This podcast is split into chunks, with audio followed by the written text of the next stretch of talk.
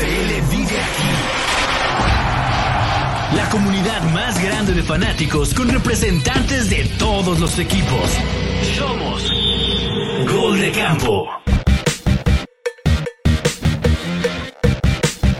¿Qué tal amigos de Gol de Campo? Soy Chino Solórzano, estamos de regreso para hacer un episodio más. Seguimos en el off-season, pero les tengo buenas noticias. Estamos a un mes de tener el primer partido de la NFL y sí, el 3 de agosto eh, tenemos ya el partido del Salón de la Fama, los Jets contra los Browns. Entonces ya los partidos de NFL ya cada vez más, más cerca, pero ese no va a ser el tema principal. Hablaremos de Temas que a lo mejor no hemos tocado mucho en el off-season, pero pueden ser tendencia una vez que inicie la temporada. Hablaremos ahí del, tema de Kyler Murray, si puede ser a lo mejor su, su última temporada con los Cardinals, head coaches que estén en la cuerda floja, el tema de Stephon Dix y los Bills, si sanó o no sanó esta relación.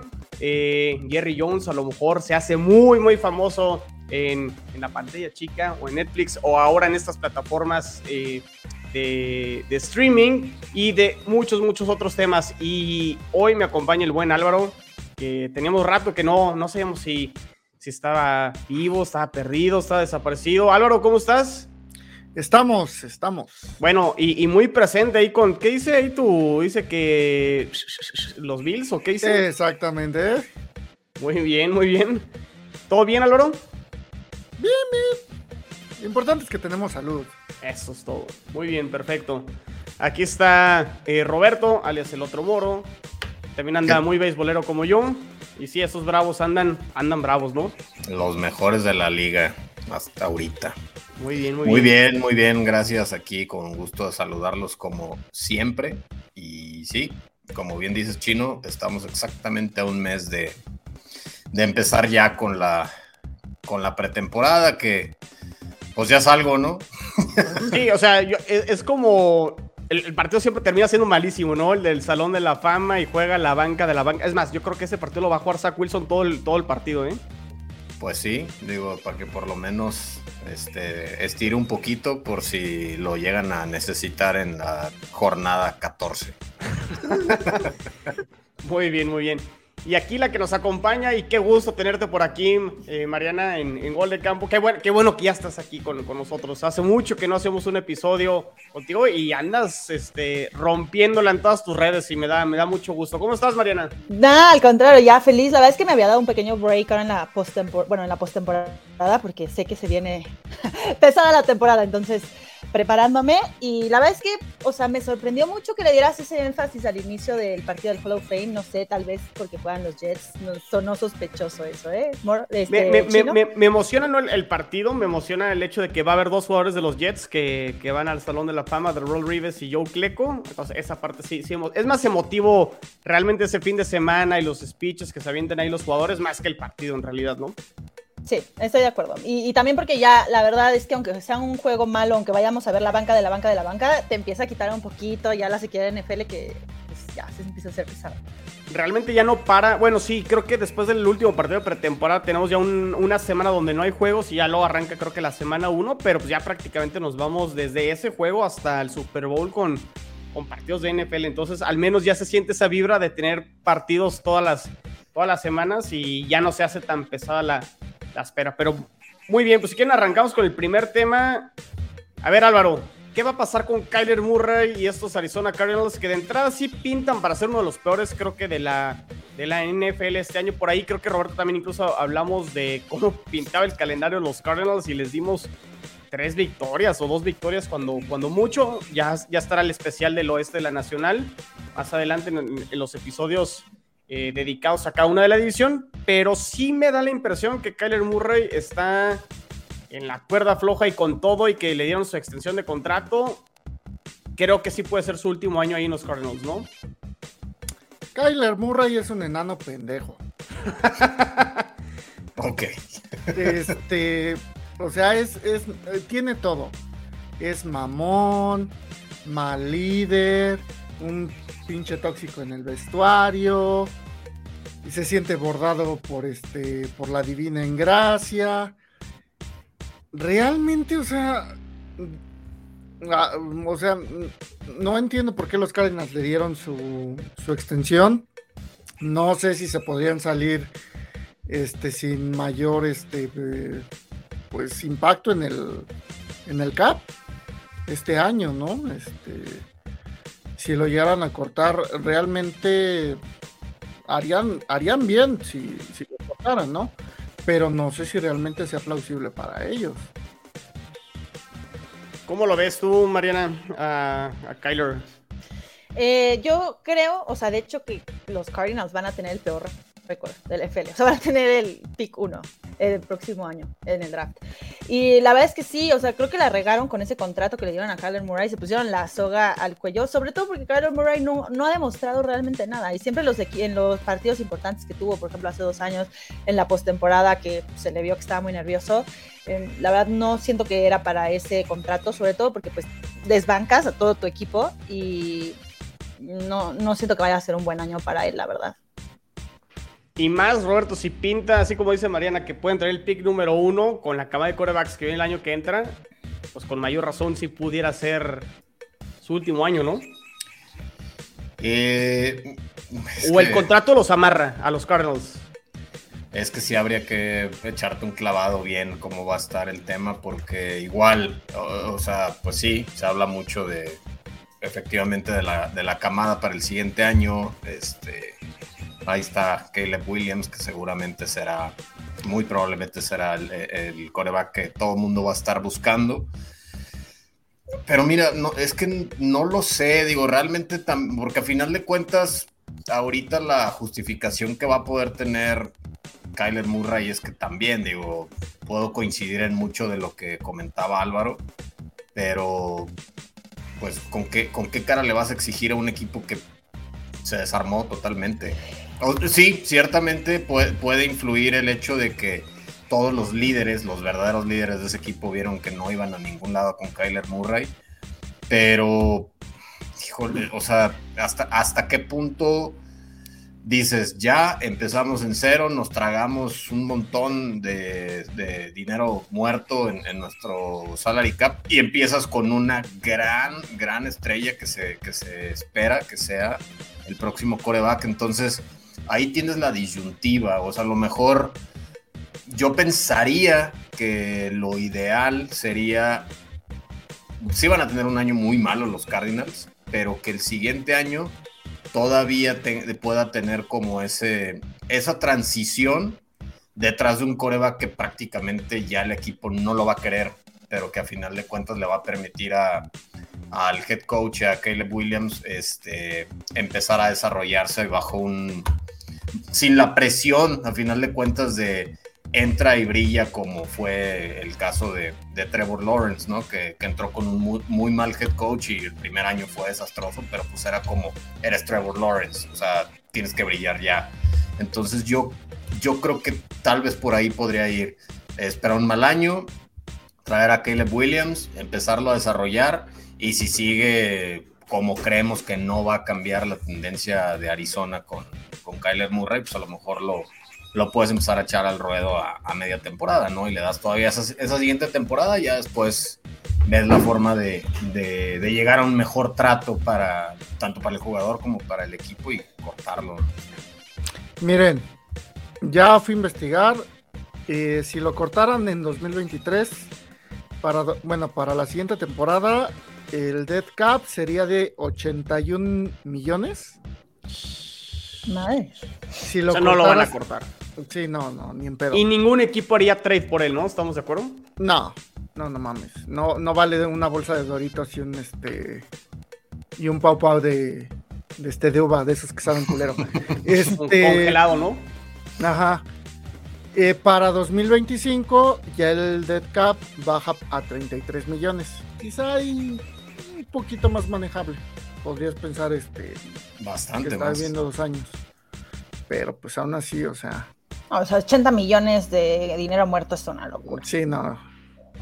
Eh, eh, y digo, y todavía lo que estás diciendo me está dando más la razón. O sea, te va a dar tiempo a. Tengo un equipo desastroso, no tiene caso. Ah, voy por el primer pick. Y, digo, ya nos estamos futureando mucho, ¿no? Pero voy por un gran coreback y lo meto al ruedo y me aviento ochenta y tantos millones ahí en, dinero muerto y, y órale, y empieza a producir. O sea, le vas a dar vas a mermar mucho, creo, la confianza de un coreback que seguramente va a brillar en la liga tarde que temprano, ¿no? Entonces, y, y la verdad a mí, digo, pues sí, ahorita vemos a Kyler Murray y sí, da, la verdad es que da, da coraje, más que otra cosa, da coraje decir, no, nada más ves el, el fondo que tenemos y decir, un cuate que firmaron por más de 200 millones y que realmente está tirando un dinero. Estás viendo cómo quemas el dinero. Exactamente, o sea, estás tirando un, o sea, todo su, futuro por la borda, pero bueno, cada quien a final de cuentas eh, sabrá lo que hace, pero en un inicio la verdad es que Kyler Murray no era un mal coreback, o sea, no, la verdad es que sí tuvo destellos interesantes, Tal vez no para la extensión que le dieron, pero sí tuvo destellos interesantes y desafortunadamente su mala ética de trabajo es la que, pues la que lo tiene donde está ahorita. Pues, pues mira, mejor que deje el NFL y se vaya a, hacer streamer de, juegos de video. Pues sí, mejor que se meta a Twitch y ya. ya. Pues, pues eh, el Varo ya no, ya no le hace falta, o sea, tiene para no volver a trabajar en su. Bueno, que sí la arma, ¿no? Bueno, pero ya sabes que los jugadores son especialistas en derrochar fortunas, entonces no hay dinero que les alcance, es la realidad. No, o sea, pero puede salirse y hacer lo que quieran, no sé cómo dicen, ¿no? Pues que se vaya a Twitch. Ah, ¿Sí? Un patrocinio en Twitch ahí, bueno, y vámonos. Sí, ya. Viéndolo desde el punto de vista de los canales y también futureando un poco, viendo la situación de corebacks en el oeste de la nacional, o sea, ¿cuánto le podría quedar a Gino Smith a lo mejor con los Seahawks? Digo, habrá que ver si realmente lo del año pasado fue lo que va a ser Gino Smith en las siguientes temporadas o en las siguientes temporadas, o si fue más bien un accidente. San Francisco, vamos a ver si Brock Purdy realmente es su quarterback del futuro, porque al parecer también ahí el proyecto de Trey Lance no, no funcionó. Pues mucho se habla de que Sam Darnold pudiera incluso a lo mejor arrancar la temporada. Eh, y, y, los Rams que también andan ahí realmente no sé cuánto le queda a Matthew Stafford eh, como coreback. A lo mejor eh, ese es el plan de Arizona, ¿no? Decir que ya Kyler Murray no es su coreback y apostar al, siguiente, ¿no? Que pudiera ser el mejor coreback, eh, como lo plantea Roberto, dentro de dos, tres años, ¿no? Pues mira, Matthew Stafford te puede dar tranquilo, yo creo que unos ocho añitos más. ¿Cuántos años tiene? 32. ¿Ocho años, Matthew Stafford? Bueno. ¿Cuántos, ¿Cuántos años tiene? Yo que sepa tiene como 32, algo así. No, tiene 32, pero en la liga, ¿no? No, inventes. No, tiene 35, tiene 35. ah, bueno, ya, ya me fue muy largo. ¿Cuánto? Bueno, 3, 4 años. que fuera Tom Brady. Hasta para Tom Brady era demasiado. Sí, no. Matthew Stafford es del año. Fue drafteado en el 2009. Sí, no, ya, ya, ya, ya, ya va de salida. Eh. Fue del año de Mark Sánchez. Fue Matt Stafford el 1 y Sánchez fue el 5, algo así, o el 6. ya, ya llovió, Álvaro. No, y aparte, el, bueno. el ejemplo Stafford ya, ya, ya cumplió. O sea, fue un muy, muy buen coreback para mí. Ya tiene su título, ya un par de añitos y ya. No, pero sí te puede dar otros 3, 4 años competitivos sin sin bronca, ¿no? Pero nada más, esperen, ¿cuál, o sea, ¿qué es el punto de ustedes? ¿Qué están diciendo? ¿Que los Cardinals hicieran algún trade por, algún, por Matthew Stafford o algo así? No, no, no, que por como pinta, a lo mejor en uno o dos años los, los posibles quarterbacks de esta división, Mariana, que a lo mejor Arizona ya dijo, este año lo tiramos a la basura, Kyler Murray no es mi coreback y voy por el, por, por el, un coreback de, de, la, siguiente clase el año que entra, apostando que pudiera ser ese jugador el mejor eh, de la división en, en el corto mediano plazo, ¿no? Ya, ya, ya, ya. Ok, sorry, me perdí. Sí, o sea, porque Gino Smith tampoco creo que sea la solución en Seattle, ¿no? Pues es un coreback competitivo, o sea, te va a mantener. Eh, si funciona como funcionó el año pasado, se te va a mantener en, en la, en la pelea por puestos de playoffs, pero no es un... Pero hasta ahí, es un flat, ¿no? O sea, es como... O sea, ya no tiene un techo como tan alto para que llegue. Sí, no. Muy bien, pues está interesante. No se ha hablado mucho de Arizona y de Kyler Murray, pero definitivamente creo que va a ser tema a seguir una vez que inicie la temporada. Y aquí el que nos manda saludos, especialmente a ti, Mariana. ¡Hey, Jules! Y queda perfecto porque aquí, bueno, Jules, quien es el que hace aquí las convocatorias para cada uno de los episodios, pues creo que el siguiente tema casi no lo hemos tocado, pero está muy, muy interesante y es el tema de Stephon Diggs Y aquí le puse contra los Bills, porque por ahí eh, en la semana del, eh, del minicamp, que son este, entrenamientos obligatorios, el primer entrenamiento no se presentó, por ahí ya medio se arregló con Josh Allen y Sean McDermott. Pero me pareció muy interesante la decisión que toma el dueño de extender tanto al general manager a. Me va el, apellido, que es Bean, y a Sean McDermott al head coach. Y para mí, como que es una señal. Y decirle a Pondix, aquí el que manda sigue siendo Sean McDermott.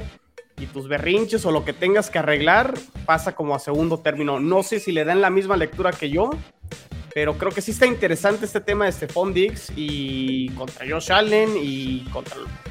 O, más bien como esta eh, rispidez, o no sé cómo llamarle al, tema aquí de, del receptor uno de los Bills.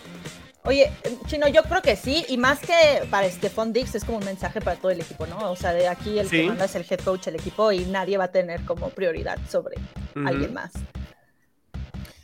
Pues mira, es que está muy sencillo, creo. Inclusive en el escalafón, yo en lo que te escuchaba, en el escalafón de todos los que nombraste, creo que es el, último. O sea, no se va a ir Sean McDermott, que la verdad es que es un gran head coach. El general manager ha hecho un gran trabajo para tener a los Bills donde los tiene. Josh Allen, bueno, es un ídolo a pesar de, que de repente lo puedan criticar algunas cuestiones. Josh Allen es el coreback del futuro si no le pasa algo. Y Stephon Dix, la verdad, es un buen receptor. Es un, es un muy, salud. es un muy buen receptor. Creo que me dio alergia un poco el tema, perdón. es broma, saludos, Jules. Eh, es un gran receptor, pero pues a final de cuentas empieza a, llegar a la edad en la que va a empezar a declinar en sus habilidades y, creo que es el más reemplazable de todos. Entonces, definitivamente creo que ha de haber sido como, a ver hermano, el que tiene todo que perder aquí eres tú. ¿No te parece? Vamos buscando reemplazos, o sea, no, no pasa nada tampoco. Mm, bueno, o sea, sí pasa, claro que, claro que va a afectar al equipo, pero insisto, en el escalafón de todos los que nombró Chino, el que tiene, el que está más abajo en el organigrama, si lo quieres ver así, es Stephon Dix.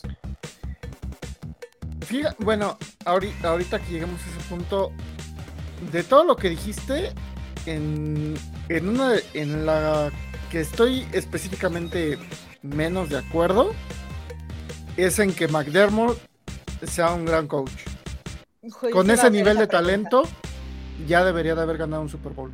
Perdón, pero.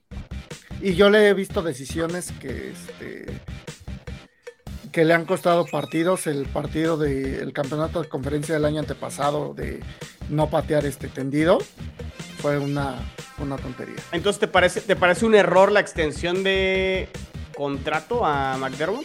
Totalmente. ¿Se lo hubieras puesto a prueba este año y si no ganan, lo corres? Porque ya se les, ya se le está cerrando la, ventana a los Bills para, para ganar un Super Bowl. A ver, Álvaro, pero ¿contra qué lo estás comparando? O sea, no es como que, eh, o sea, en la división que está jugando de verdad, o sea, por, hasta por, por los Bills se cambió una regla. O sea, no, sí, sí ha habido partidos que han perdido y claro, como todos, o sea, sí ha tenido errores y ha habido errores también de, del, mismo equipo, pero, pero no puedes decir que no es un buen head coach, o sea, independientemente del talento. Pero no es, no es el talento. a ver, han ganado la edición tres años seguidos. Tampoco podemos ningunear a Sean McDermott. No, no, no lo estoy ninguneando, pero no va a ser un head coach que te va a ganar un Super Bowl, que es lo que quiere. Eso no sabemos, creo. No, no te lo va a ganar. No tiene la no tiene lo que te da, por ejemplo, un Andy Reid, un Pete Carroll, un Bill Belichick, obviamente. No lo tiene. A ver, entonces realmente, a ver, a ver está, interesante porque a lo mejor todo, lo que estamos diciendo puede ser la combinación de lo que está sucediendo realmente eh, al interior de los Bills, ¿no? O sea, ¿quién dice que a lo mejor este Fondix realmente no esté de acuerdo con ciertas decisiones de Sean McDermott o del mismo Josh Allen? Estoy de acuerdo también contigo, Roberto, que el que tiene más que perder a lo mejor es eh, Stephon Dix porque es el que está abajo en un posible organigrama, aunque también es interesante saber, Mariana, quién necesita más de quién, ¿no? Si Josh Allen de Dix o, de, Dix de Josh Allen, ¿no? Y todo eso de saber quién es el más importante o el que tiene la razón, a lo mejor no se ponen de acuerdo y realmente eso es lo que está eh, causando eh, que no estén todos en el mismo canal, ¿no? Sí, yo creo que Josh Allen sí necesita de Dix. O sea, al final, en cuanto llegó Dix, se vio el salto de Josh Allen. Y por supuesto que Josh Allen es top 5 de los mejores este, corebacks de la liga actualmente. Eh, pero también el año pasado fue el, el, más interceptado de toda la liga. Entonces necesitas también un buen receptor que te ayude, que no puedes tú solo y, y obviamente necesitas ahí. Yo sí voy un poco con Álvaro. A ver, no, yo no digo que Sean McDermott sea un mal head coach, creo que es un muy buen head coach, pero creo que sí tiene como mm, los ojos puestos y justo la temporada pasada yo vi muchísima afición de, la, de los Bills, mucha gente que justo se cuestionaban eso. Tienes a uno de los mejores eh, corebacks de la liga, tienes a Dix, tienes todo armado y sí, la división hoy está durísima, pero hace Una dos defensa años, top 5 hace dos años no estaba como ahorita está, o sea, los Pats estaban muy mal, los Jets, los Jets no tenían a Aaron Rodgers, los Dolphins eh, ahí van y la verdad es que olvídate tú de ganar el Super Bowl, llegar a un Super Bowl, o sea, no ha podido llegar porque se ha quedado corto y no creo que eso lo haga un mal head coach ni que quede ah, en la peor lista de todos los head coaches de la liga. Sin embargo, sí te deja pensando de, híjole, no sé, teniendo tan buen equipo, hay algo ahí que los está limitando. Ya, y eh, mira, para mí es un head coach que una vez que, que su plan de juego vio que no funciona, no es alguien capaz de ajustar. Yo he Y eso es criticado algo eso de que los Bills, que que no saben ganar partidos apretados. O sea, eso desde el año pasado lo vengo comentando y a lo mejor eso en gran parte sí cae en McDermott, ¿no? Es una combinación de todo, es la realidad, por lo mismo que comentaba Mariana. O sea, también Josh Allen es, es muy atrabancado. O sea, creo que le falta todavía. Eso es lo que yo más le veo que le haga falta a. Pero ¿desde dónde tiene que venir a la Josh calma? Allen. No, bueno, pero a final de cuentas es él, o sea, es, es él en esa prisa de, de hacer la gran jugada, de, de salir y de repente sale y, y se pone a, a suspirar, a- o sea, a, re- a- ¿cómo se llama? A retener la respiración a más de uno cuando sale y se siente linebacker y, y sale a, pegarse de madrazos con medio mundo, o sea, sí, Pero- sí debe de venir de arriba, estoy de acuerdo, pero también no, le, no puedo decir, ah, es que el head coach no le dijo a Josh Allen que ya le baje, o sea, Pero es, también, es un o estilo sea, de juego. quitando el estilo de juego, y estoy de acuerdo contigo, no te pueden remontar un partido quedando 13 segundos. O sea, eh, en este juego contra los Bill, contra los este, Chiefs, o sea, Ujú. 13 segundos lo tenías ganado y bueno, no te lo remontaron, se fueron, lo empataron. Te lo empataron, pero, pero, pero, híjole, teniendo el equipo que tienes, yo sé que los Chiefs son los Chiefs, pero al final, Ahí- ahí- si planeas también- bien el ahí- partido, ahí también hay que tomar en cuenta, y es algo que yo no sé.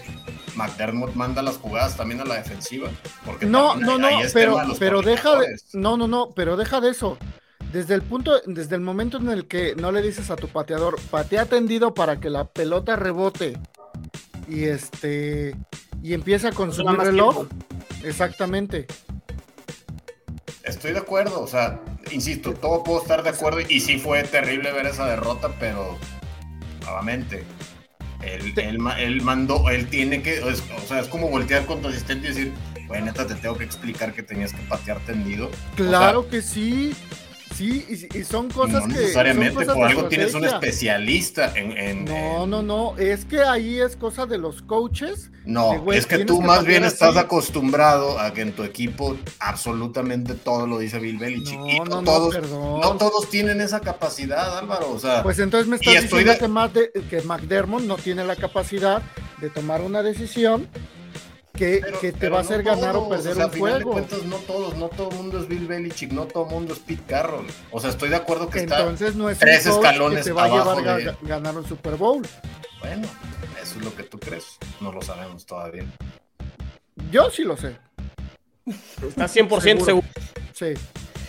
híjole, yo no sé, yo no sé si sea por Sean McDermott, sino porque ahora sí está todavía más complicada la división, la conferencia y la ventana de los Bills se está cerrando en el tema pues, justo del salary cap. Y justo vienen esos problemas de Dix que está exigiéndote más dinero, que no se lo das. Y esto puede ser como como un pequeño cerillito a que empiece una pequeña revolución, no, no quiero decir revolución porque tampoco es una revolución, como una incomodidad dentro del vestidor, ¿no? Y que se empiecen a sentir como molestos algunos jugadores. Y esto puede detonar que pues los Bills eh, pueda que no lleguen al Super Bowl. No, y, a- y aparte estamos hablando de que es la presión de no has ganado el Super Bowl, más bien ni siquiera, no has ni siquiera llegado al Super Bowl, no has ni siquiera llegado al Super Bowl, y eso es una, es una bola de nieve que se va este. ¿Qué, qué, seri- qué sería una temporada? Digo, ya, ya, le- ya extendieron el contrato a, a McDermott. Y en el supuesto que a lo mejor sí llegan los Bills a, los playoffs, se quedan en la final de conferencia, no llegan al Super Bowl, no ganan el Super Bowl, ¿no? Y se vuelven a caer otra vez a, un, paso. Pero, ¿qué sería más bien, Álvaro? Una temporada en donde realmente digas, híjole, ahora sí está en tela de juicio eh, la continuidad de McDermott. O sea, ¿qué tan mal le tendrían que ir a los Bills? ¿Qué sería una mala temporada para los Bills para ya decir, sabes que McDermott creo que sí es el principal, la principal causa de por la cual a los Bills se les está escapando esta ventana de poder ganar el Super Bowl? Que los Dolphins, los Dolphins lo dominen este, en temporada regular. O sea, que los barran los Dolphins. Y pon tú que no los barra, pero que sí les gane la conferencia. Pero eso no va a ser que, o sea, eso no sería No, como no creo. una razón para que McDermott se fuera, yo creo. No, no, no, no, pero es que con el nivel de talento que tienes, este. Y, y al final del día, eh, eh, vuelvo a lo mismo. lo- el equipo de los Bills está armado para ganar el Super Bowl. Tengo mis dudas, ¿eh? Eh, eh, este año a lo mejor no. Este, este año a lo mejor ya no tanto. Pero el año pasado sí era para que lo ganaran. O sea, esta temporada no parten igual de favoritos que el año pasado. No, No. ya no. O sea, de hecho ahorita ni siquiera, o sea, ya el año pasado te garantizaba que los Bills ganaban la división. Este año ya ni siquiera podría yo garantizar eso. O sea, tienen una competencia rudísima en la división, la verdad. Está Porque interesante, La ¿eh? para ganar se les está cerrando. Y McDermott no supo ser, este, ¿cómo se le llama? Determinante en el momento en el que se necesitaba. Aunque también, Álvaro, o sea, tampoco los grandes head coaches se se dan en los árboles. O sea, también, ¿a quién No. vas a meter ahí?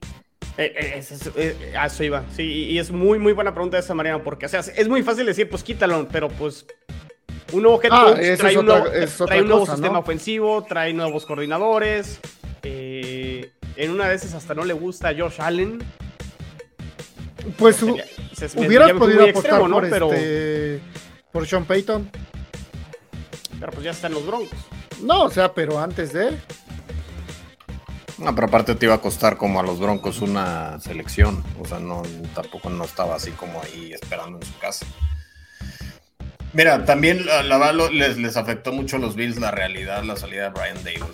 O sea, ahí estaba como el, el cerebro, parte de, una muy buena parte de, del cerebro de esa ofensiva que, que pues sí estaba. Y, y habrá que ver. Roberto, este, la defensa, que este, este, este año no va a estar Leslie Frazier, ¿no?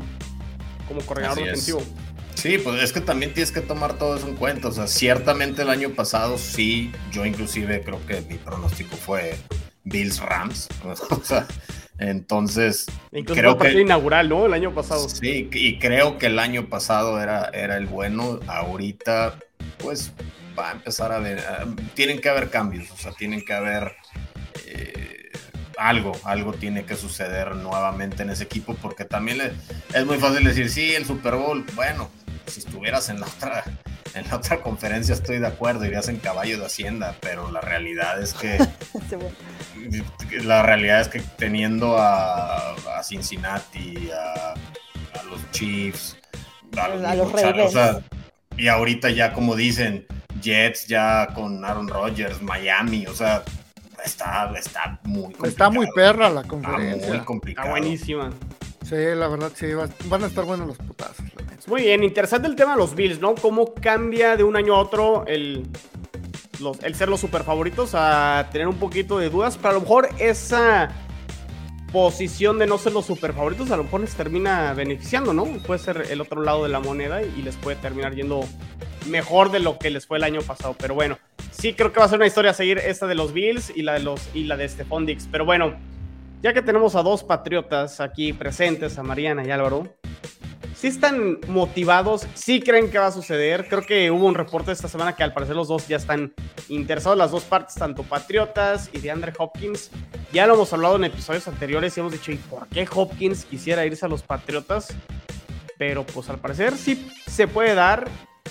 ¿Y cómo lo ven? ¿Realmente sí catapulta esto a los Patriotas a poder pelear algo durante la temporada? ¿O realmente no pasaría nada si Hopkins llega a Nueva Inglaterra? ¿Qué contestando tu pregunta, o sea, Hopkins dijo que a él le interesaba el dinero. Entonces, o sea, al final, digo, los Pats igual y no son un gran equipo esta temporada, pero pues, al final puedes jugar con Bill Belichick, te pueden dar lana y estando en los Pats vas a ser el receptor estrella sí o sí. En otro equipo quizá podrías compartir un poco y esa como protagonismo y aquí pues, vas a ser el, el mejor. Entonces eso podría ser como una razón por la que pudiera irse a los Pats, no porque vaya a ganar un anillo ni mucho menos.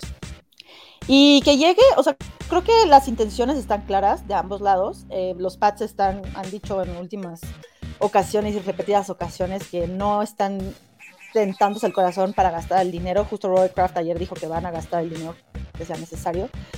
Y, no veo una limitante en ese sentido, a menos que pues, los Titans ofrecieran más, que realmente son como los dos equipos que están ahí compitiendo por Hopkins.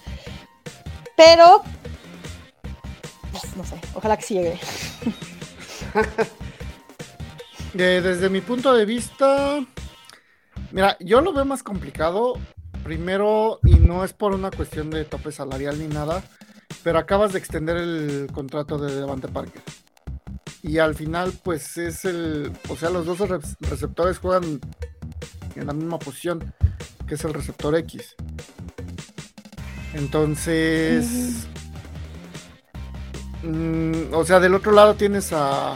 A ver, ¿cómo se vería ya el cuerpo de receptores? O sea, Hopkins, Juju y puedes ajustar y metes a Devante Parker. O sea, ya en papel eso ya no se ve tan... Cutre. Pero tan Eh, o cutre, sea, exactamente. Ah, yo no, yo de hecho, al contrario, veo la señal de Devante Parker como buena señal. Porque al final, Devante Parker, si ves los números de su contrato, son los, co- son los números de un wide receiver 2. No le están pagando como un wide receiver 1. Incluso como un wide receiver 3, ¿eh? está teniendo ese contrato. Casi todo está basado en incentivos. Y es por tres años. Entonces, al final, eso aparte abrió espacio en el espacio salarial. Y creo que estás haciendo justo hueco para que llegue Hopkins. Y no necesariamente es que llegue, que esté Parker limita que esté Hopkins. Podría ser que o quiten a Kendrick Bourne, que ahí sí se como que duplican un poco más las funciones, o que los dejes a todos, porque al final el año pasado con, la- con las lesiones, luego ya no tenían ni, ni receptores, entonces los puedes dejar a todos y, ver qué pasa. Yo siento que ahí se, se empatan, pero bueno.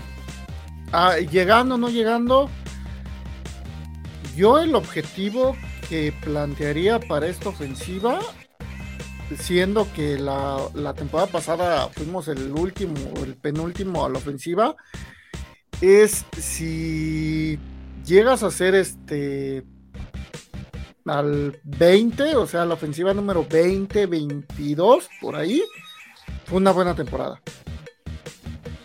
realmente no. eh,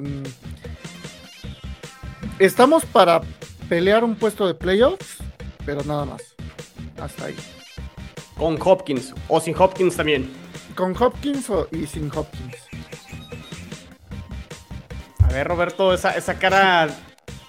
Expláyate mejor, porque la gente va a escuchar el episodio también ahí en, en Spotify y en los otros este, medios donde escuchen Gol de Campo y no van a ver tu cara.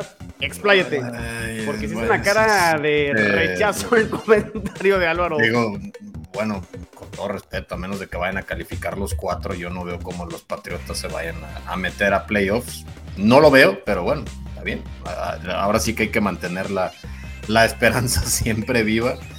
Eh, yo la verdad no entendería qué podría esperar Hopkins en los Patriotas, porque ya lo habíamos hablado en, otro- en otros episodios, digo, yo tengo una lectura muy distinta, a lo mejor, digo, me queda más que claro que no conozco las intenciones de, de DeAndre Hopkins, porque creo que dinero no tendría por qué ser el tema, este, creo que ha ganado bastante bien y a donde se termine yendo, va a ganar, va a ganar bien, pero tampoco no, no le van a dar. Yo creo que ya no amerita que tenga un, un salario de receptor 1. Realmente con los Patriotas, pues es que a final de cuentas, ok, sí es un coreback que toda su carrera ha estado acostumbrado a jugar con corebacks promedio. Este. a Mac Jones yo lo veo un coreback promedio. Este, que bueno, igual le va a servir eh, tener, porque sí, ahorita los tres que, que comentaron en, buena forma creo que podrían, podrían ser un, muy buen tándem, pero, pero simplemente yo no le vería sentido a Adrián de Hopkins, ni siquiera, ni a Titanes ni a Patriotas, o sea, yo hubiera pensado que la intención de Hopkins debería de ser pues coronar una gran carrera buscando un anillo en algún equipo eh, contendiente sin necesidad de ser e, en primera por las capacidades que sigue teniendo muchas pero obviamente ya no tiene la misma explosividad.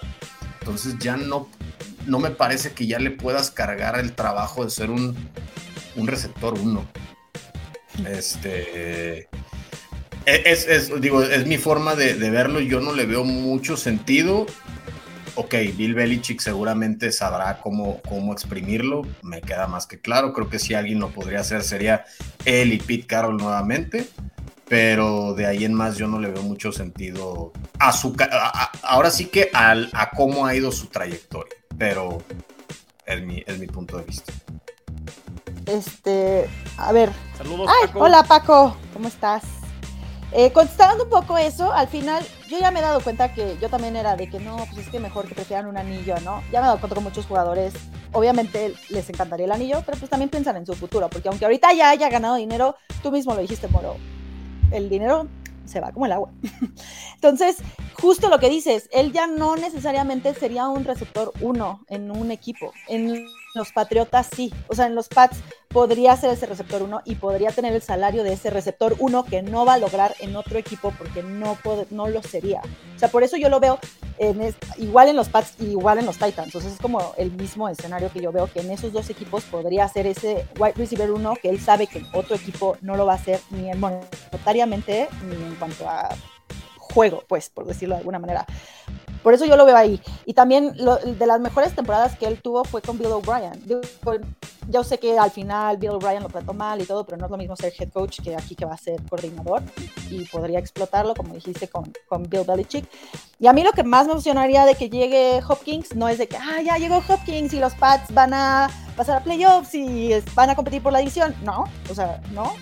Pero pensando en mi equipo, Creo que la llegada de Hopkins podría ayudarle a Mac Jones a su desarrollo. Se estaba viendo justo una estadística que Mac Jones junto con Herbert y con Burrow son los únicos quarterbacks que en sus primeras dos temporadas lograron más del 65% de sus pases. O sea, incluso no lo logró Patrick Mahomes y otros. No estoy diciendo que, que, Mac Jones va a ser mejor que Patrick Mahomes, ni mucho menos, pero simplemente creo que no hemos visto todo su potencial porque uno, tuvo a Patricia un año y dos, no ha tenido un buen receptor. Entonces a mí me encantaría que llegara Hopkins pues para ver de qué está hecho Mac Jones, para ver qué puede hacer, para ver cuánto puede crecer, para que él como coreback crezca y entonces se pueda ir desarrollando para los siguientes años. O sea, yo no, estoy pensando de que ah, va a llegar Hopkins para que los Pats sean competitivos a nivel Super Bowl, sino estoy pensando en que me gustaría que llegara para que esta ofensiva fuera mejor y fuera ya encaminada a la reconstrucción total que se necesitaría.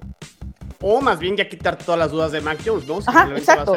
O si realmente con Bill O'Brien, un nuevo coordinador ofensivo, y tienes a Hopkins, un buen receptor, y, Mac Jones no da una, pues entonces ya, ya tercer año y adiós, ¿no? Más vale ahorita que esperarte y seguirte esperando. Por eso a mí me encantaría que llegara un buen receptor. Muy bien, interesante ahí el tema de Hopkins, y creo que lo podemos ligar con head coaches que pueden estar en la cuerda floja este 2023. Y a lo mejor nos podemos quedar aquí con Bill Belichick. O sea, ¿Dónde dejaríamos a Bill Belichick a lo mejor con todas estas decisiones con Mac Jones, un posible este, contrato de Andre Hopkins? Si no funciona Mac Jones, ¿qué tanta responsabilidad tendría Belichick?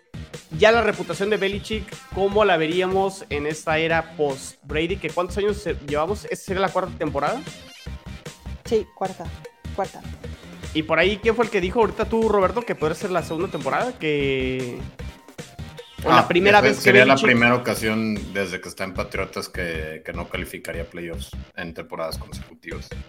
O sea, sí cambiaría mucho la percepción de, de Belichick. O sea, obviamente no le va a quitar nada de lo que logró en la dinastía y los seis Super Bowls. Pero sí este cierre, a lo mejor que sí, yo creo que ya se acerca el cierre de la era Belichick y que no creo que vaya a dirigir otro equipo. O sea, ¿cómo, ¿cómo cerraría este ciclo Belichick en caso de que las cosas no vuelvan a funcionar este año con los Patriots? Así como le tiraste a McDermott de Álvaro, pues puede ser también ya el fin de Belichick, ¿no? Este año. Mm, ¿O es mi- intocable? No creo, o sea, no intocable al final del día y es algo que hemos hablado en OnlyPads. Eh, en, ahora sí que en Patriotas es muy importante calificar, estar calificando a playoffs porque al final del día este equipo sí se ve, sí se ve como una empresa. Eh, o sea, básicamente debes de tener un buen producto para que la afición esté interesada y esté comprando boletos y esté asistiendo porque pues necesitas este eh, vamos o sea capital necesitas dinero para Pagar nóminas. sí sí sí sí este este no es un equipo que, que reciba apoyos gubernamentales ni nada todo sale de la de la bolsa de Esto no es la de- 4T. Saludos, Alder. Exactamente, ¿no? Eh, o sea, de aquí la- eh, el dinero sale de la bolsa de, de Don Robert Kraft. Más que, o sea, si, si hubiera un fracaso, Estás dudando, estás dudando, Álvaro. eh, no, no, no, no es que, eh, como dije, es un calendario muy complicado. Dije, Para todos, sí, ¿eh? Sí, se pueden competir, este, se va a competir por playoffs. No significa que se vaya a calificar. Simplemente creo que tenemos el roster y obviamente pues el staff de cocheo para pelear por un puesto de, eh, de postemporada. Mm, es que yo no le veo, eh, yo no un le veo equipo mediocre que creo que, ¿te acuerdas, Roberto? Lo habíamos platicado por, por ahí con Luis Fer, que le explicamos la definición de mediocre. O sea, los Patriotas se volverían un equipo mediocre navegando ahí en 7, 8, 9. Sin Yo un creo que el- franquicia, sin... Ah, O sea, sí, definitivamente. Este es el. eh, yo tengo más o menos claro ah, dónde está el techo de, de Mac Jones. Que es básicamente, desde mi punto de vista, a donde te puede llevar es que se convierta en un coreback competitivo que te puede estar, que puede estar este llevándote a pelear por puestos de playoffs. Más allá, honestamente no creo que tenga el este Pero a ver, le estás dando el vuelta a la, a potencial la o la pregunta principal. A ver, Mariana, hay, hay, no, ayuda- pe- pero a lo que voy, a lo que voy, a lo que voy. Y es que el proyecto de, de, de Patriots y Bill Belichick, o sea, es Bill Belichick, luego Gerard Mayo, una vez que este, que este que Belichick se, se retire desde mi punto de vista, y no creo que, vamos, incluso una temporada mediocre eh, le daría el traste a, a ese plan. O sea, es el O sea, último ¿qué año. No, no, Sí, no te entendí. claro. Yo tampoco entendí. Mira, empecé, al menos yo lo único que, que- que puedo opinar, y creo que hay un ejemplo muy claro y que lo estoy viviendo yo, a mí la verdad me atrevo a decir que Mac Jones es un coreback promedio, que en otro equipo dirigido por otro coach, si tú quieres poner a Sean McDermott o quien sea, no haría nada. O sea, y, y- y que al final de cuentas es lo que yo, eh, te digo, yo pongo el ejemplo porque Russell Wilson, todo el mundo superestrella, wow, no, sí, los, los anillos y la más.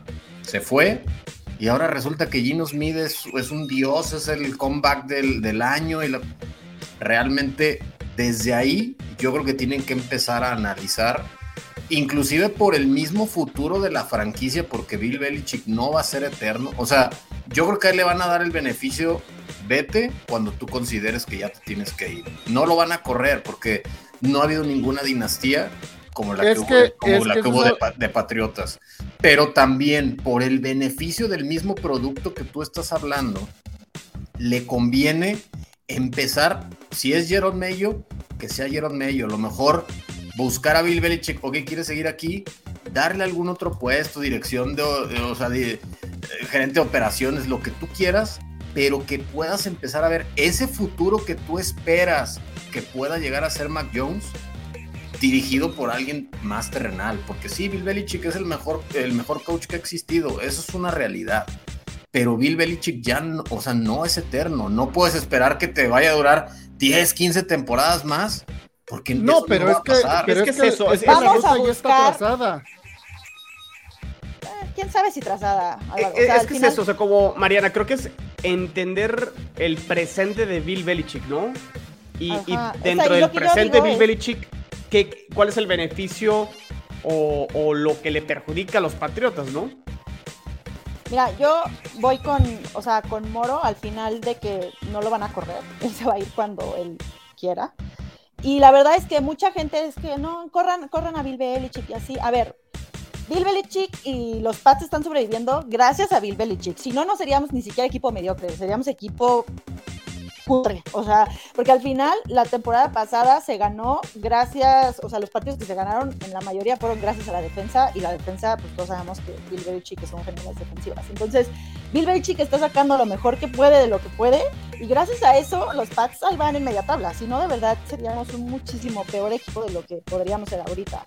Y mi mayor reclamo y el, en donde sí creo que se equivocó Bill Belichick fue nombrar a, Matt Patricia coordinador ofensivo, creo que eso sí fue un error abismal, pero bueno, lo corrigió y creo que ahorita están tomando un nuevo rumbo. Y, y yo creo que esta va a ser una buena temporada para los Pats. Y cuando digo buena, no se me confundan porque luego ya me empiezan a venir el hate. No estoy diciendo que para Super Bowl, no estoy diciendo que ah, van a ser campeones de división. Digo que van a ser una buena temporada en comparación a lo que venían haciendo. La ofensiva va a mejorar, la defensiva es el único equipo que mantuvo a todos sus jugadores a la defensiva, opción de David McCurney que se, se, retiró, es la única defensiva que se quedó intacta. Y la ofensiva no tendría por qué ser peor. Bueno, Jack Jones que está en duda. Pero la ofensiva no tendría por qué ser peor si tienes ahora sí un coordinador ofensivo. O sea, ya olvídate de si Bill O'Brien es bueno o es malo, al menos tienes un coordinador ofensivo que no tenías la temporada pasada. Y en teoría debería de mejorar. Incluso yo te podría decir que los Pats podrían competir por el tercer lugar de la división. No con los Jets, sino con los Dolphins. Porque yo sé que los Dolphins tienen una súper ofensiva y todo, pero el, el modo de juego de los Dolphins es demasiado físico, es demasiado agresivo y yo no sé si eso les aguante toda la temporada en cuanto a salud para terminarla bien. Eh, entonces, eh, lo de playoffs lo veo un poco complicado, o sea, creo que si acaso como comodín podrían ahí medio colarse, pero la verdad lo veo complicado por la división y por el calendario que tiene la división, la conferencia y el calendario. Pero yo sinceramente creo que Bill Belichick yo sé que mucha gente dice, es que no, los, los, o sea, Bill Belichick no es nadie sin Brady ni nada, perdón, pero Brady tampoco jugaba en todas las posiciones del equipo y si el día de hoy los Pats están ganando 7, 8, 9 partidos, es gracias a él. Entonces, eh, creo que sí tiene que ir ya dejando su legado y todo y eventualmente se va a ir, pero no siento que ah, este año esté su legado en duda ni que lo vayan a correr por que ahí navegue en la mediocridad. No, y precisamente es a lo que iba. O sea, el, se supone que ya el plan de, ¿cómo se le llama?, de sucesión está definido. ¿Por qué? Porque Gerard Mello es el, ya no es este, ya no, ya no es coordinador de linebackers, ya, es el, asistente de head coach. Entonces es básicamente en el momento en el que Bill Belichick diga, ¿saben qué? Pues yo hasta aquí llegué, muchas gracias me voy a disfrutar a mi señora y mis millones de dólares. Los este, cuatro años que me quedan de vida. Exactamente, a darle. Con el perro que hizo el pick ahí en el draft de la pandemia también.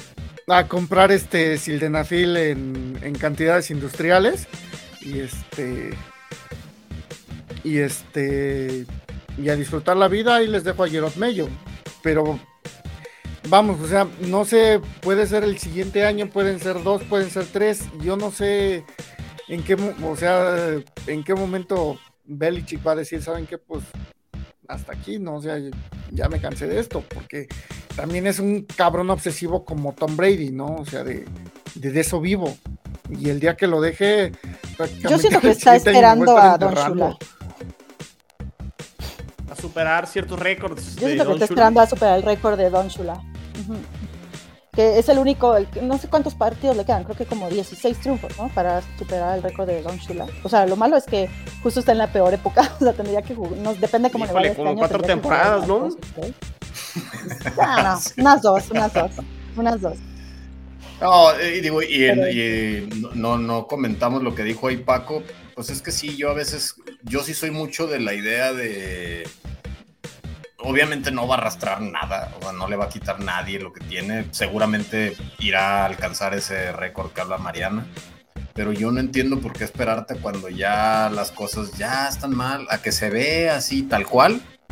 ya que ya llegaste al precipicio. O sea, a mí me gusta más la gente que sabe decir, ya hice bastante, hasta aquí queda. Y entiendo, yo, o sea, yo la verdad, yo personalmente a mí me gustan mucho los récords y si estuviera en esa posición, seguramente lo estaría buscando. Pero, pero a mí la verdad de repente ver leyendas que, que dices, ah, esos últimos años que vimos, bueno, pues ya, ya era nomás así como el cascajo de lo, de lo que había. Y, y, vaya, y no digo, porque lo que bien comentan, la realidad es que Belichick con un equipo limitado, después de la salida de Tom Brady, pues ahí ha estado. O sea, digo, los patearon en playoffs y, lo que tú quieras, pero, pero ahí han, estado. Y todas las temporadas, estas últimas temporadas después de que se fue Tom Brady, siempre, no, ya se acabó. No, ya adiós Patriotas. Y empieza y ahí va. Y ganan, y ganan, y ganan, y pierden, y ganan. Y bueno, llegaron a playoffs y así les fue, pero, pero ahí están. O sea, pero a mí sí me gustaría como un desenlace no esperar a llegar a esos ejemplos que nos está poniendo ahí Paco. Ay, a mí también me encantaría y soy súper pro de eso, pero debe ser bien difícil decir cuando te vas, ¿no? O sea, igual eh, Tom Brady debió haber sido campeón con los, este, con los Bucks, Messi ya debería de haberse retirado campeón del mundo. Como que también debe ser bien difícil decir, bueno, me retiro en mi prime porque no sabes no, cuándo es realmente tu prime, creo. Bueno, es que también ahí, o sea, por ejemplo, de, de Messi es el varo, o sea, pero bueno, ese es, ese es otro tema, ¿no? Aquí sí es el, el, este, el, el ego. ¿Qué otro head coach podemos aventar aquí? Que... Brandon Staley. Ya, lo dije. Sí, creo que sí, Brandon Staley, si no hace, es que esos Chargers lo mismo cada año, ¿no? Y los Chargers van a competir y le van a ganar ahí a... Ay, no mames, pierden. O sea, las formas en las que pierden son tan Chargers, es así de... Esto, es que es todo lo contrario precisamente al, ejemplo de los Patriotas. O sea, ahí tienes un super equipo. O sea, el del año pasado era ridículo ver ese roster. Y encuentran siempre la forma o de complicarse o de perder. No, y con ese, o sea, yo soy súper fanático de... ¿De, Herbert? De don, Justino Eberto. Este... O sea, realmente mi, mi sueño húmedo es así de que después de los cinco años que, que, tiene Herbert, obviamente como novato en los, en, los Chargers, les diga, ¿saben qué? No voy a renovar. Y por alguna, este, por obra divina, viene y firma con los Patriots. Porque neta, o sea, es la forma en la que lanza el balón, todo este. Yo de hecho creí que Staley no libraba la temporada pasada. O sea, yo a mí me parece increíble que siga ahí. Ay, bueno, pero es que, o sea, por ejemplo, cuando tuvieron a Nob Turner, ¿cuántas pendejadas le, aguantaron en, en, Chargers también? Ya de güey, ya corran este cabrón. No sé cuántas temporadas de más lo tuvieron a, a Turner ahí. Sí, pero es que después de cómo perdieron en playoffs, o sea, sí estaba así como para degradarlo a la infamia, o sea, neta se pasaron de lanza y contra Jaguares, o sea, no, no, no, no, güey, no, no, no, sí estuvo. Y, digo, híjole, es que a, mí sí me gusta mucho Herbert, digo, pues lo veo, me enfrento con él dos veces por temporada, pero pero no sé, o sea, a mí me late que va a ser una carrera, no sé por qué, tipo Matt Ryan. O sea, es un tipo muy frío, muy bueno, lanza muy bien, este, pero va a terminar como, ah, bueno, sí, gané muchísimos juegos y no gané nunca nada. o sea, no, no, no lo veo, siento que le falta, lo veo como medio autista de repente. O sea, siento que le falta esa, esa intensidad en, en los momentos cuando se está complicando el juego. De verdaderamente decir, a ver, ya, dale, de aquí yo voy a sacar el juego. O sea, lo siento como, pues yo hice mi chamba. Y pues no, no, pues pinche defensa nomás, bueno, ¿cómo nos empataron? Pues sí, vato, pero tú si, si necesitabas 40, pues mete 40. O sea, tienes la ofensiva y tienes la capacidad para hacerlo. Lo siento un poquito frío de repente en, momentos complicados y más si estás en una franquicia tan choker como los mentados Chargers. Pues es que ahí también, de, eh, o sea, todo eso te empuja hacia abajo. Pero, pero a final de cuentas, ahí, o sea, ahí es donde tiene que salir eso que ves y que, que ves en los NFL films de lo que era un Tom Brady, de lo que es un Patrick Mahomes, de lo que es el mismo este, Joe Burrow. O sea, que, ah, sí, no somos favoritos. Mala madre, güey. O sea, si ustedes nos quieren, pues nos hacen un favor. Y les voy a demostrar que sí somos, que, que claro que podemos ganar. Y ellos han estado allá en el, en el Super Bowl. O sea, y a, y a Justin Herbert siento que le falta eso, ese, ese prender el chip. Es decir, ahora sí, a ver, nos estamos complicando, la defensa no está pudiendo, pues nos van a meter 35, yo voy a meter 36. Ahí les va otro, y creo que este ya está fuera. Bueno, ¿ibas a comentar algo de, de, los Chargers, Mariana? Yo nada más iba a decir que estoy completamente de acuerdo con Moro. O sea, yo también lo veo así. Pero mi pregunta es si es así Herbert o si por también Brandon Staley ha hecho que esa mentalidad quede ahí perpetuada. Pero bueno, vamos a hacer a mi comentario. Aquí el comentario de Paco dice, creo que también estamos viendo un cambio generacional en los head coaches. No, sí, eso sí, definitivamente han llegado head coaches muy jóvenes, que este, con esquemas totalmente totalmente nuevos y que están cambiando paradigmas dentro de la NFL. Ahí está el de, el de los Dolphins, que ahorita ya no, me acuerdo cómo se llama. Mike McDaniel. McDaniel, McDaniel por ejemplo. Este. Mike McDaniel y Josh. Josh McDaniels, que es el otro que iba a decir, sí. que creo que ya está fuera y ni siquiera ha empezado la temporada, ¿no? Es que Ay, los, Raiders. Los Raiders. McDaniels o sea, hace cada pendejada. ¿Cómo puedes tener a Jimmy G sin estar completamente sano y luego no pensar en una opción B y luego, no, Dios mío, es que, híjole, ni qué decir de los Raiders. Sí, no, yo, yo lo sufrí, qué mal head coach es ese pobre cuate.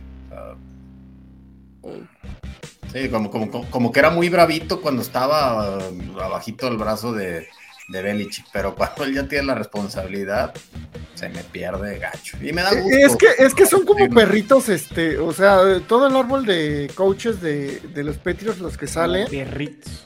O sea, son como perritos que le sueltas la correa de que, o sea, los, los tienen súper amestrados aquí Bill Belichick de siéntate y échate y habla, ¿no? Y, y este, les quitan la correa así como pinches loquitos, así salen y, y sí, güey, vamos a consumirnos todo el cap y este, tráete ese pendejo, sí, no importa que esté lesionado y...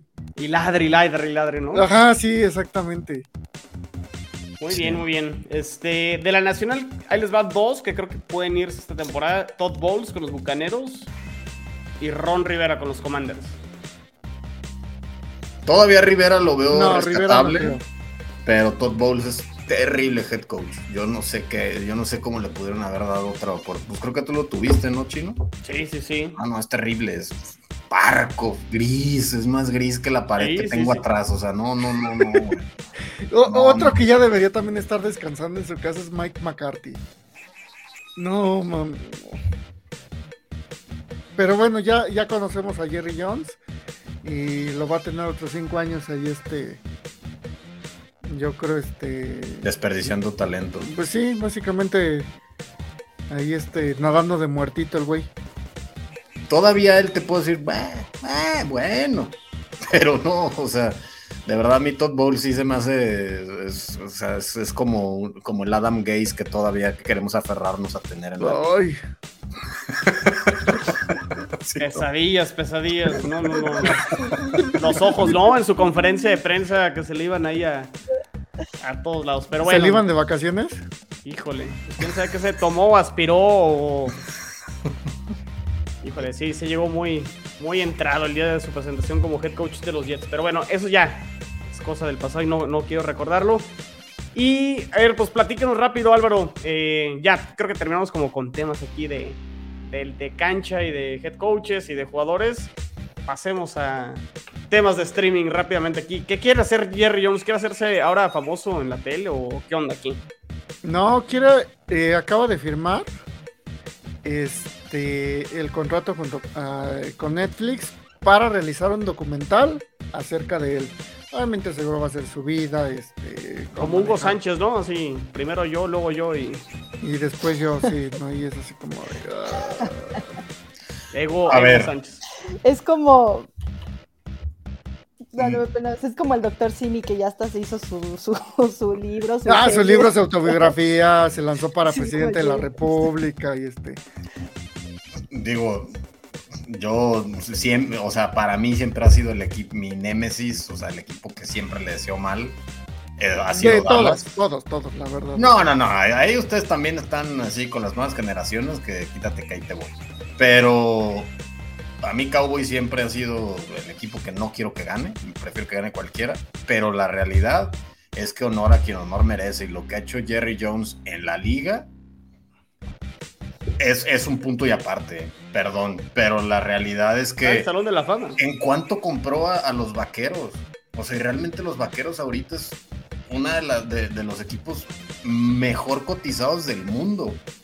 O sea, Sí, como marca sí. El mejor, sí, hecho el y, eso es a lo que voy, o sea, lo que ha hecho con la marca, inclusive con la misma liga, porque gracias a, a- a cómo ha sabido mercadear a Dallas fuera de, es que todos los, es que ahorita ya todos los equipos tienen, eh, el, eh, o sea, se abrió tanto al, mercado internacional y la realidad es que el que empezó fue Jerry Jones, o sea, antes la liga sí era como, y sigue siendo pues el club de Toby, pero ahora es el club de Toby de los multimillonarios.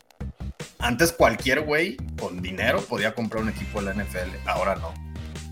O sea, insisto, por eso yo creo que seguramente sí lo vería, porque el- la realidad es que es un caso de éxito que es muy mamón, que el equipo me desde que se dicen America's Team, me revienta, pero, claro.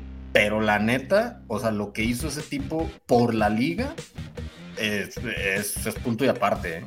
O sea, es, sí el- equivalente de Jerry Boss en- de la NBA, ¿no? Con los Lakers en los en los ochentas. Sí, o sea, realmente ahorita los puso, o sea, pues, ¿cuánto, cuánto vendieron en su momento las panteras? ¿Qué, qué son las panteras? Pues, digo, los mismos broncos, ok, hemos tenido Super Bowl, tenemos ahí tres títulos y todo. Cualquier equipo ya te cuesta, es un insulto lo que cuesta. O sea, y los, y los malos, o sea, ahorita vendes Atlanta y ¿cuánto, o sea, cuánto van a vender Atlanta? No, y los estadios que tienen. este, El estadio que hizo, o sea, El primer estadio fue el, el de los Cowboys, ¿no? Que estuvo arriba del corto de los mil millones de. el primer mega estadio y ahí se soltaron los demás. O sea, insisto, la verdad es que me parece un acierto el, eh, esto, porque pues ponían de ejemplo Hugo Sánchez. Pues sí, pinche Hugo Sánchez es un hígado, güey, o sea, y sí, Ah, fue un no, gran futbolista. Sí, sí, sí. jugando. Pero hace poquito acaba de salir un, un ex compañero suyo que es la peor persona que ha conocido en su vida. o sea, que te, eh, o sea, te habla de que, pues, ok, como futbolista, mis respetos, pero pues como persona y lo sigues viendo, ¿no? Pero bueno, eso, esa es mi opinión. Para mí vale muchísimo la pena y sí creo que es una de las personas que ha marcado un antes y un después en la liga. Muy Ya, bien. no- sí, ni qué decir después. Lo de Moro me encantó ese comentario y tiene toda la razón. No lo había pensado así, pero sí es cierto. O sea, Jerry Jones. No habría, quizá no existiría la liga como hoy la tenemos si no fuera por él. Estoy, estoy de acuerdo. Entonces, punto para Moro. Muy bien. ¿Quieren hablar de las suspensiones de la NFL o lo dejamos para el siguiente episodio? Nada más, este, lo de Jack Jones, desde mi siendo Patriot, lo tenemos que, que hablar. Y algo que, quiero decir es de Bill Belichick debería de dejar de buscar selecciones de draft en centros de readaptación social.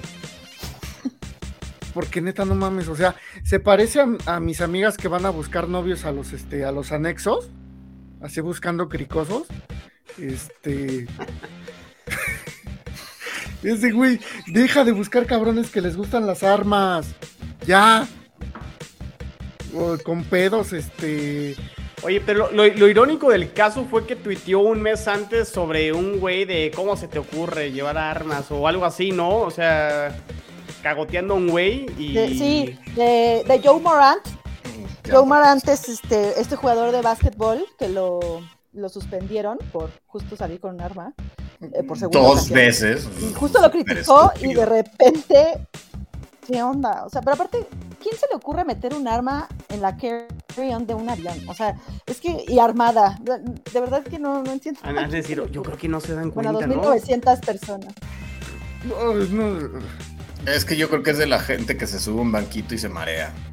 O sea, no debe haber sido como, claro, soy Juanito de las pitayas y juego en Patriotas. O sea, claro que no me van a bajar. Bueno, pero ahorita que, que dices, que dices lo del tweet, a lo mejor fue hasta un pinche reto de estos como los de TikTok. Así de, güey, te apuesta que no, no, no te metes al aeropuerto con dos armas cargadas. ¿Cuánto que sí? Digo, a, a mí. eh, Y si sí, tú me sacas de la cárcel, ¿no? Este.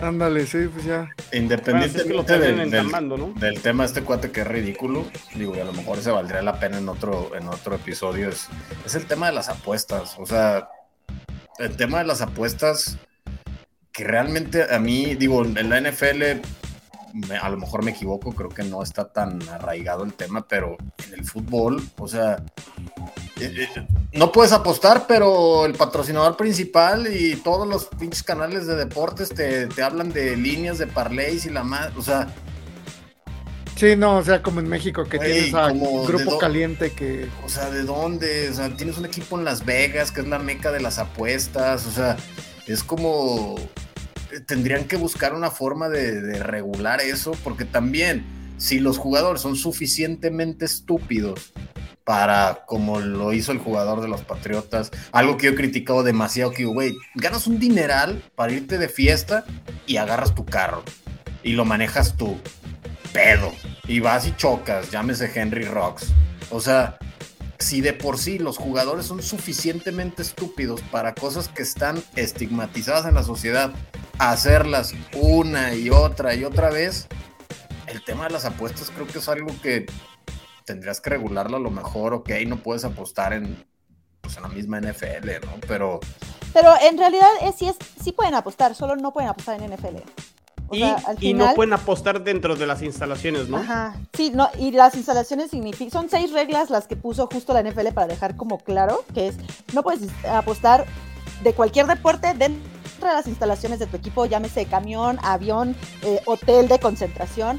Puedes apostar para cualquier deporte menos para NFL. No puedes hacer que alguien apueste por ti para la NFL. No puedes jugar fantasy fútbol y no puede y la otra es No puedes dar güey. información de tu equipo a alguien más. Y yo sé que mucha gente se cree queja, pero creo que es cierto. O sea, creo que está bien porque sí podrías llegar a alterar un partido o, o podrías Poner en duda la integridad de, de No, la no, y, y digo, y vaya, yo estaría en favor de que no puedes apostar, pero a, a mí lo que se me hace ridículo es que esté tan arraigado, es, es como, como cuando veías en la Fórmula 1 Malboro, y que ya no, ya los, ya- o sea, ya el cigarro ya no lo puedes anunciar, ni, ni alcohol, pues las apuestas es lo mismo, o sea, a final de cuentas se me hace como un doble discurso, al final... eh, si es que sí Bueno, pero es que la apostar.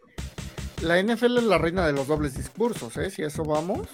No, O sea, no, no, se no, nos olvide claro. que tenemos un depredador, un depredador sexual este, ganando Con menos partidos 100 suspendidos que, que la gente que están ahorita. Que apuesta, exactamente, ¿no? Eh, eh, Es que eh, nuevamente es, es ridículo. Calvin Ridley apostó, ah, te vas y ya tiene dos años sin jugar. Ajá, pero está bien. Es como el meme ese de que, ah, no, no, tal cosa no. el pinche Drake acá, Ah, pero toquetear mujeres no hay pedo. O sea, Sí, no. Eh, eh, o sea, para mí por ahí es, es el tema de algo tienen que hacer, porque la verdad yo no entiendo qué hacer, yo qué hacer tanto madrazo que se pegan, porque de verdad es increíble las decisiones que toman los jugadores, es, es realmente... Pues es que no, mira, eh, también tienes que entender el, el contexto, o sea, son vatos, la mayoría de sus 20, muchos de ellos que vienen de, de guetos, de, Situaciones complicadas. vaya. exactamente, ¿no? Y de repente pues ya estás ganando el varo, este, y pues Sí, y, se y- vuelven locos. y estoy totalmente de acuerdo, pero lo, lo mismo, cuando los ves llegar y no, y yo y mi abuelita me llevaba a pie cuando nevaba y, y no tenía... Descalzo, Y, este, y usaba calzones, el mismo calzón, los, una semana sí, una semana no. Y nos de rodillas a ver a la Virgen. Y por fin lo logré. Y estás ahí. Ah, ¿por qué no me llevo dos armas cargadas al aeropuerto? Qué gran idea para todo lo que hizo mi abuelita en su vida. Todo su esfuerzo se va al carajo. Pobre la porque, se, me, se me ocurrió hacerme el chistoso. O sea, eso, eso es lo que yo no entiendo de verdad. Debe de ser los madrazos. O sea, tanto madrazo en la cabeza seguramente les, debe hacer tener ese tipo de decisiones tan idiotas. No, pues ahí tenemos a Antonio Brown. Ya no es el mismo desde que Bon- Bontance Burfict le... Mira, todavía Antonio Brown ha, ha tenido la capacidad, la verdad, es un asco de persona, pero ha tenido la capacidad de su misma fama, ya tiene un equipo de arena, de arena fútbol, es rapero. O sea, el güey sigue haciendo dinero a final de Que cuentas. ya, que ya sacaron a su equipo, ¿eh? Lo, des- lo, lo corrieron de la liga por, Sí, sí, sí. por Antonio Brown porque Pero- no quiso pagar. ropa, o sea, pues el vato a final de cuentas sigue haciendo dinero. Es, es un caso muy excepcional, pero insisto, Henry Rocks se acabó tu carrera. ¿Y cuántos no han arruinado su carrera? Jugadores de bueno y medio pelo. Y sigues viendo lo mismo. Le pegan a las mujeres, se pelean, o sea, Peleas de perros. de verdad, peleas No. de perros, masajistas. O sea, ves una cantidad de ejemplos que dices, yo no entiendo, güey. Si tanto te costó llegar y, y estabas descalzo hasta que, hasta que te compraste tus zapatos para ir al draft. Y, y ya, y se te ocurrió un día ponerte pedo y arruinar toda tu vida. o sea. Pues bueno, creo que la NFL se debería de robar el lema de la Liga Mexicana, ¿no? Juega limpio, siente tu liga. Creo que. creo Igual que, que lleven al niño ahí, este, a que lo diga todo. Con su balón. Ajá. que lo gire, No, el, no, el, el, el ovoide, güey. no vaya a ser que se le salga un tiro a uno de los, de los linieros defensivos que estén por ahí. Muy bien. Oye, Mariana, ya para cerrar el, el episodio de hoy, platícanos de esto. Hay mucha confusión, ¿no? Entre la gente en, en México sobre esta transición de NFL Game Pass y a DAZN, a ver si lo pronuncie bien, o DAZN. Sí, algo así Este, es. Se supone que es The Zone, pero no sé bien cómo es el término. ¿Qué está pasando aquí? La NFL Game Pass, como lo conocíamos, va a dejar de existir esa plataforma. Ya va a migrar a, a esta The Zone, que ya existe, o sea, es una plataforma que ya existe. En España, de hecho, ahí transmiten la Fórmula 1 y otros deportes. Y si ya tienes, si tú ya eres eh, usuario de NFL Game Pass, no te preocupes, no te van a pagar dos, no te van a cobrar dos veces, porque creo que es como que el miedo más grande que tiene la gente que te cobren dos veces, no, el otro va a dejar de existir. Pero ahora am, he visto mucho enojo porque hasta ahorita hay varias funciones que no están en The Zone que sí había en NFL Game Pass. Como por ejemplo los juegos eh, All 22, que se veía todo, eh, eh, eh, todo el campo y no solamente como la jugada que vemos en, en la tele, por decirlo de alguna manera. Para los gurús, ¿no? Que analizan la jugada y que la ruta del receptor y que sí. Exacto, que, que te enseñan como esas jugadas. No está, no ha dicho The Zone que nunca van a estar, simplemente ahorita no están. No saben si se van a poner después, si no se van a poner después. También otro que está dudoso es que hasta ahorita no se pueden descargar los partidos y an- antes en NFL Game Pass sí se podía, entonces lo podías guardar y ver cuando no tuvieras conexión. Entonces, bueno, esas, esas cosas están en duda, no sabemos si se van a estar o no. También algo bueno es que la, vas a poder dividir tu pantalla en cuatro, entonces vas a poder ver cuatro partidos al mismo tiempo. Eso no se tenía antes y creo que eso está padre. Y, y van a tener un tipo watch party, o sea, podemos literal conectarnos nosotros a nuestra cuenta y podemos platicar mientras estamos viendo el partido. Creo que eso también está padre porque puedes ver como juegos con, con creadores de contenido o con tus amigos o con quien sea. Y, y eso está cool también. Entonces, pues mira, yo soy de la idea de que hay que darle una oportunidad. O sea, todavía ni empieza la liga, así que todavía ni siquiera sabemos si está bien o está mal, si vamos a tener o no vamos a tener. Entonces, a ver, a ver qué tal. Muy bien, perfecto, interesante. Sí, porque veo mucha confusión ahí en Twitter de que si me eh, van a robar o que si me quitan o que si perdí este, ciertas cosas, pero bueno, creo que aquí Mariana nos lo explicó muy bien y pues creo que pues creo que es todo, ¿no? Ya ya ya falta menos, ya falta menos. No se Ya desesperen para que ya regresen los partidos de NFL. ¿Algo que más que quieran comentar, Álvaro? Mariana, Roberto. Que chinguen a su madre los Bills. Este, no, voy a terminar como siempre termino en OnlyPats. ¡Go Pats! Muy Nada, bien. síganos a todos en nuestras cuentas y a Mariana y no le tiren hate. No me tienen hate. Porque si no, me los. La escuchamos fuera del aire y no les conviene, no les conviene. Entonces, este, pórtense bien todos. Muy bien, saludos, cuídense. Álvaro, Mariana, Roberto, nos vemos y nos escuchamos en la que sigue. Bye. Bye. Bye. Bye.